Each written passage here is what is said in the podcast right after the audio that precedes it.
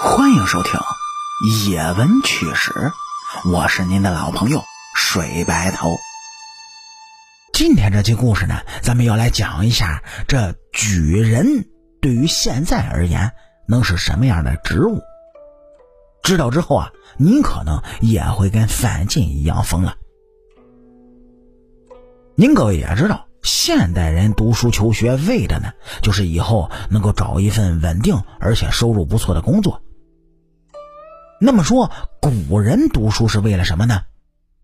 哎，大部分都是为了求取功名，进入仕途，从而升官发财，光耀门楣。其实啊，不管是现代人还是古代人，读书的大致目的上那是一致的。所以，古代的举人，他到底相当于我们今天的什么职位呢？说范进中举之后，他为什么会疯呢？古代人的读书人呢，之所以努力读书，更多的就是为了通过科举实现阶级的晋升，来改变自己的命运。尤其是穷苦人家的孩子，掏空了家底，甚至穷极一生，只为能够考取功名。这古代典型的当属范进了。说这范进呢，虽然是《儒林外史》中的一个人物，但是小说呢都是来源于生活，也反映了生活。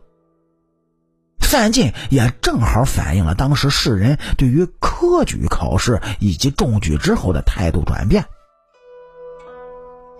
说范进从二十岁的时候就开始努力学习。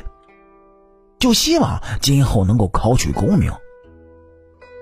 虽然多次考试均无法考取更好的功名，甚至范进在五十岁的时候呢，依然还是一个童生，属于古代科举制度中功名的最低等级。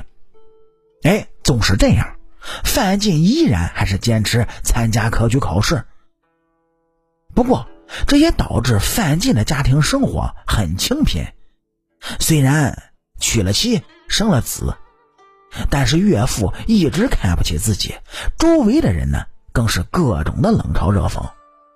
说是最终啊，在范进的最后一次科举考试之中，主事官周进就给范进放了点水，哎，这范进呢终于应试及第了。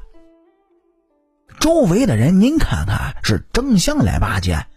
所以范进整个人也变得疯癫了，说做了将近三十年的童生，此次一考成名，而且呢还有机会进入仕途，以后的生活非富即贵，难怪要疯癫了。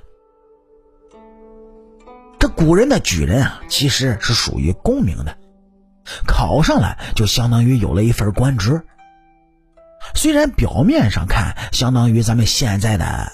研究生，但是现在的研究生含金量可没有以前那么高了，更没有古代的举人含金量高，但是可比性那还是有的。